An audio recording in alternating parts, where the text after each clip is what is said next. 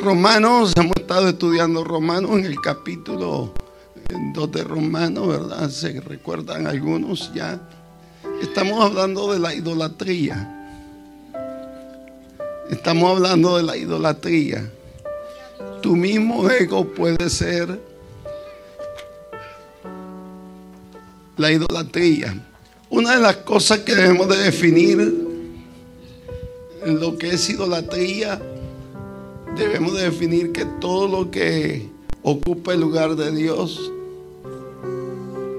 se vuelve idolatría.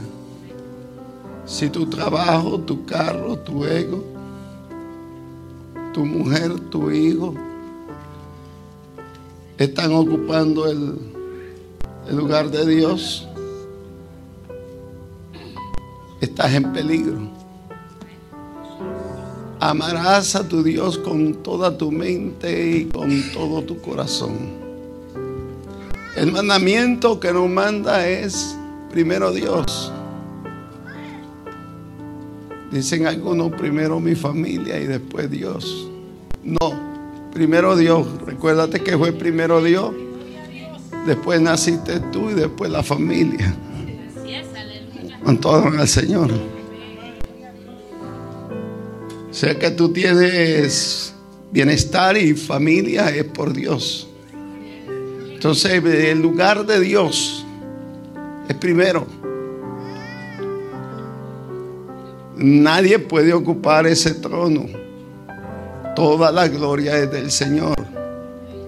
Entonces hemos tratado de enseñar lo que provoca la idolatría, qué es lo que hace daño la idolatría y por qué Dios no quiere que nosotros eh, adoremos dioses ajenos.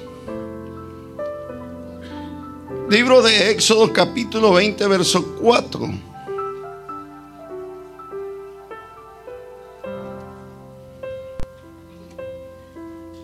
Dice, no te harás imagen ni ninguna semejanza de lo que está arriba en el cielo, ni debajo de la tierra, ni en las aguas debajo de la tierra. Oiga lo que nos está enseñando la palabra de Dios. No te hagas una imagen, ni ninguna semejanza, nada que se parezca. Porque debemos de entender, todo el universo es creado por Dios, las estrellas. Lo que usted ve brillar, que son los planetas, toda la luna y el sol fue creado por quien? Nuestro creador. Usted no le puede dar adoración, ni le puede dar el lugar en su corazón a nada semejante. Semejante. Y aquí es lo que enseña. También vamos a ver la palabra de Dios, lo que dice en Primera de Juan capítulo 5, verso 21. Primera de Juan, hijitos guardados de los ídolos, amén.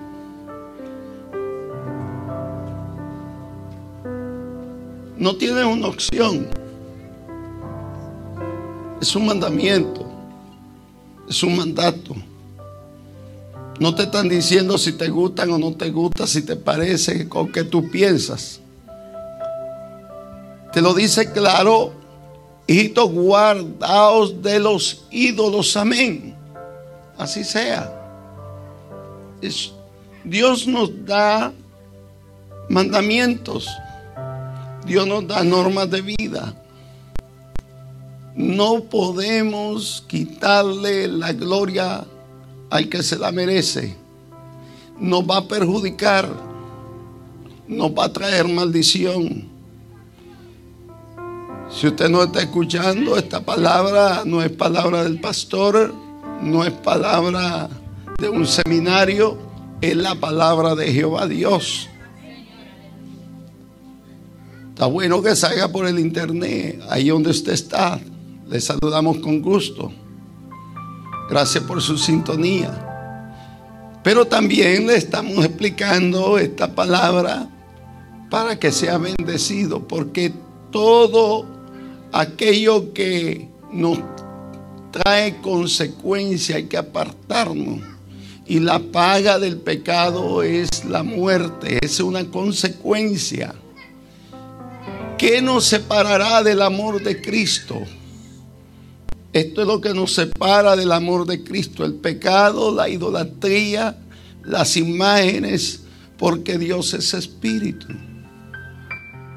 No estamos hablando de religión, estamos hablando de lo que Dios enseña para tu bienestar, para tu crecimiento, para que entiendas que el único Dios verdadero es el que quiere que tú tengas una relación con Él y vivas con Él. Que te aparte de iniquidad todo aquel que invoca el nombre de Jehová de los ejércitos. La palabra de Dios también nos dice en Deuteronomio capítulo 11, verso 16 lo siguiente. Guardaos pues que, vuestro corazón no se, se infatue y os apartéis y sirváis a dioses ajenos y os inclinéis a ellos. Deuteronomio capítulo 11. Son, son, son leyes establecidas. Debe de usted entonces entender que hay cosas que nos separan y traen consecuencias. Vimos la semana pasada la consecuencia que trae la idolatría. Dice que por nosotros no darle la gloria a Dios y por ir detrás de la idolatría, Dios le da un espíritu de engaño a los que tales practican. Dios permite que venga ese espíritu de engaño a la persona que no le da la gloria al verdadero Dios, que Jesús de Nazaret, que Jesucristo el Hijo de Dios, que Jehová Dios. Vamos en el Salmo número 81, verso 9, nos habla nuevamente la palabra de Dios. No habrá en ti Dios ajeno. Mire, la palabra Dios está en minúscula. Esta se refiere a los dioses falsos cuando está en minúscula. Cuando la escribe en mayúscula, se está refiriendo al Dios verdadero. Dice, no habrá en ti Dios ajeno ni te inclinarás a Dios extraño.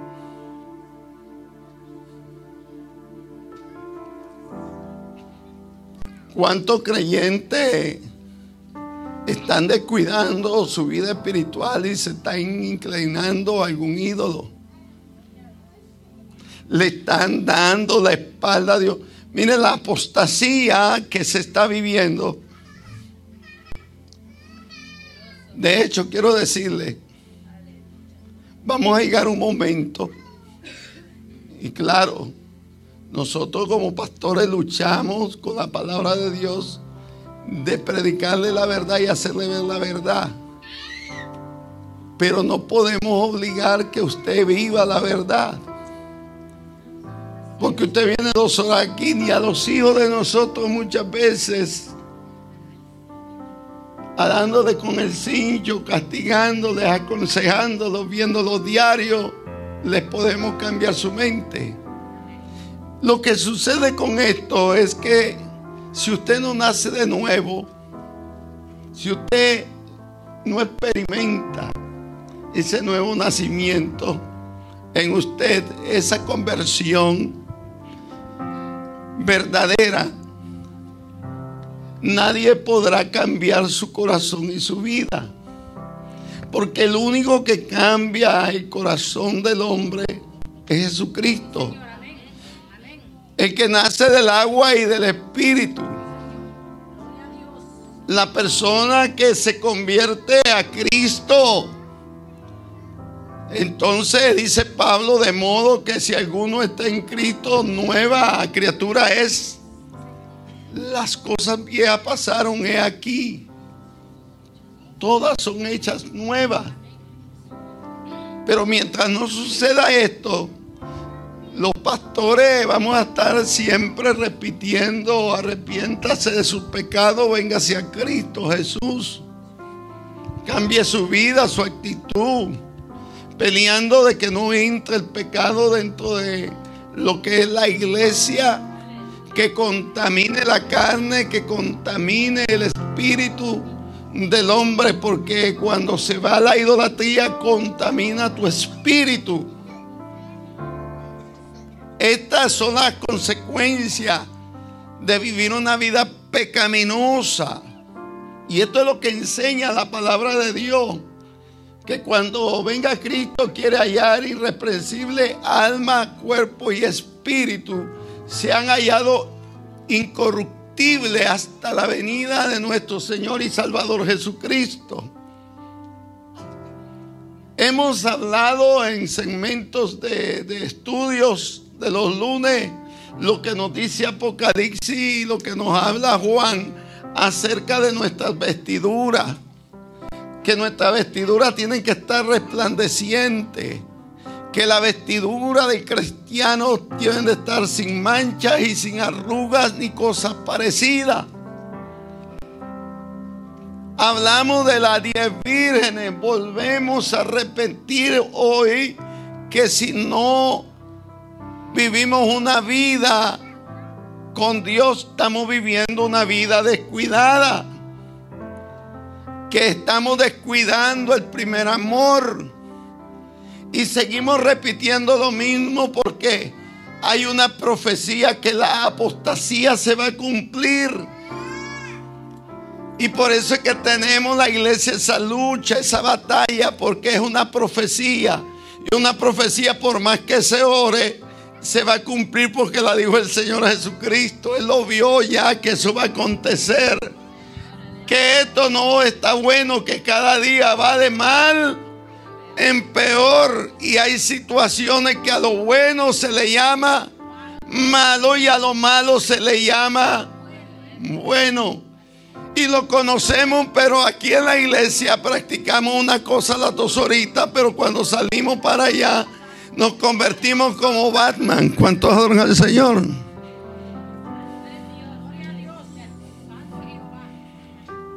Nos volvemos a poner la capa y nos ponemos también la capucha. ¿Cuántos adoran al Señor? Cuando entramos a la iglesia, dejamos la capa, ¿verdad? Esos son los que no se han convertido. Estoy hablando con la gente que no se ha convertido. El que está convertido sufre el evangelio. ¿Cuántos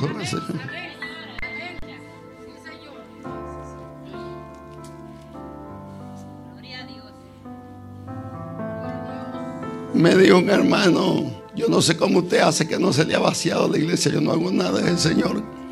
Señor, el que sostiene la iglesia. Si yo hiciera, hermano, tuviera usted como, como usted ve, como picadillo, así, mira, lo haría yo. Allá le llaman en mi país salpicón. Mm, ¿Cómo ustedes le llaman ahí? ¿Eh? Pedacitos así. Porque uno como hombre, ¿verdad? Como habla como hombre, actúa como hombre. Pero qué lindo que el Espíritu Santo te redarguye y te dice, mira, eso no está bueno, te está haciendo daño. Vamos a entender la palabra del Señor vamos a entender que Dios es bueno y nos está dando la oportunidad de vivir para Él y de relacionarnos con el Rey de Reyes y Señor de Señores. Y Dios quiere cambios en nuestra vida, pero los cambios en su vida es solamente, mi amado amigo y hermano, es cuando entra el Cristo de poder, es el único que convence cambia la situación de tu vida. Pero El Cristo de poder no es una imagen ni semejanza. Dios es espíritu y Dios anda buscando adoradores que le adoren en espíritu y en verdad, dice el libro de San Juan capítulo 4. Tales adoradores busca el Padre para que le adoremos. La apostasía está viviendo la iglesia. ¿Cuánto dicen amén? Es profético. Dice que no vendrá el Hijo del Hombre hasta que este evangelio sea predicado por todo el mundo. Pero otra de las señales dice, y no vendrá sin antes venir la apostasía. Y eso se está cumpliendo. Aunque ore, aunque ayune, aunque zapatee, lo que es profético se cumple. Tiene cumplimiento en la palabra. Entonces, ¿qué vamos a hacer? Vivir por fe. Creerle a Dios individualmente. El que quiere vivir en el asco, que vive en el asco. El que quiera vivir en la verdad, que vive en la verdad. El que quiera vivir en la mentira, que vive en la mentira. El que se quiera seguir poniendo su capa, que se la siga poniendo. Pero usted no se la ponga porque Dios lo ha llamado para que sea luz y sal de la tierra. Dele la gloria al Señor.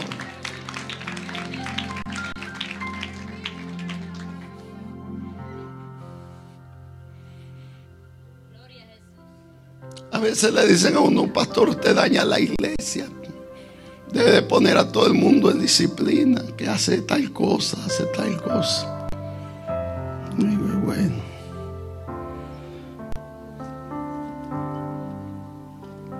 Entonces no debieran de llamarle pastor a uno, ¿verdad? Debieran de llamar al director de ahí, de, los reclutos, como se llama? De la correccional. No pastor director, llámeme entonces director de la correccional de Ismedo.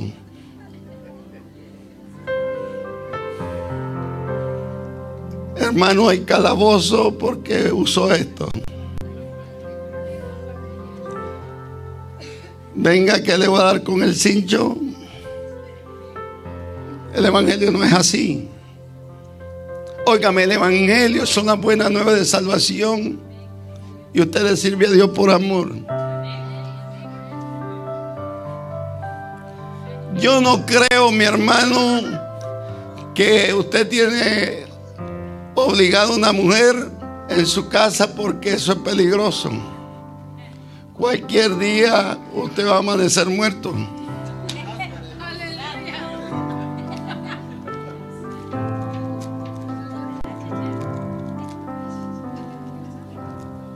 No diga amén, pero es así. Poquito a poco lo va a ir matando.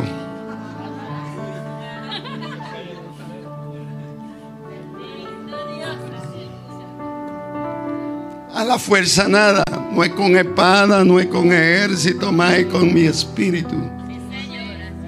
Los cambios se dan cuando usted se rinde a Jesús.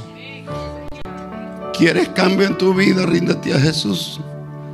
¿Quieres experimentar algo de parte del Dios Todopoderoso? Abre tu corazón a Cristo Jesús.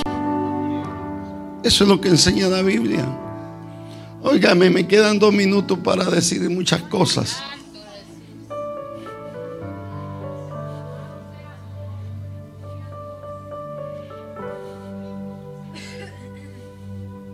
Gracias a Dios no nos dice la Biblia que por cantar va a ir a usted al cielo, por predicar. No encuentro eso en la Biblia. Por ser maestro tampoco. Usted va a ir al cielo porque tiene a Cristo como único y suficiente Salvador y la sangre de Cristo lo limpia de todos sus pecados. La gente está equivocada. Y ahí entra la competencia otra vez. ¿Quién hace las cosas mejor? No, es que Dios lo ha llamado de excelencia. Todos tenemos que trabajar con excelencia. Con todo al Señor. Diga, los criticones no van a ningún lugar. Solo al infierno.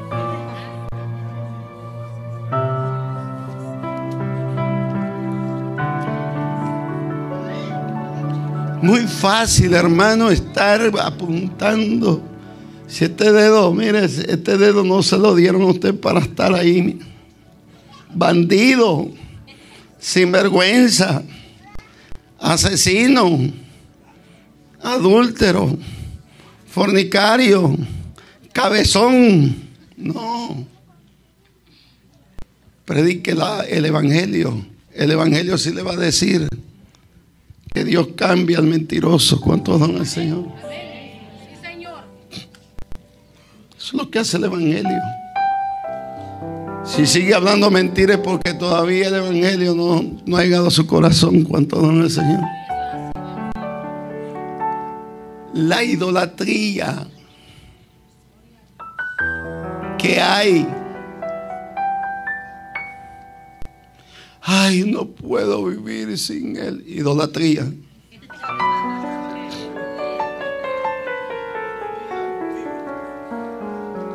¿Qué es eso?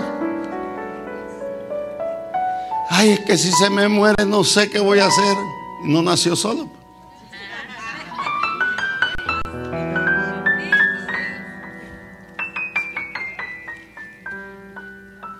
Ay, si se me va, se va, me voy a morir de hambre. Mentira, si Dios es que le da a usted. ¿Mm? ¿Cómo comía antes, antes de conocerlo? Es que, es que a veces nosotros engañados, engañados todo el tiempo. ¿Mm?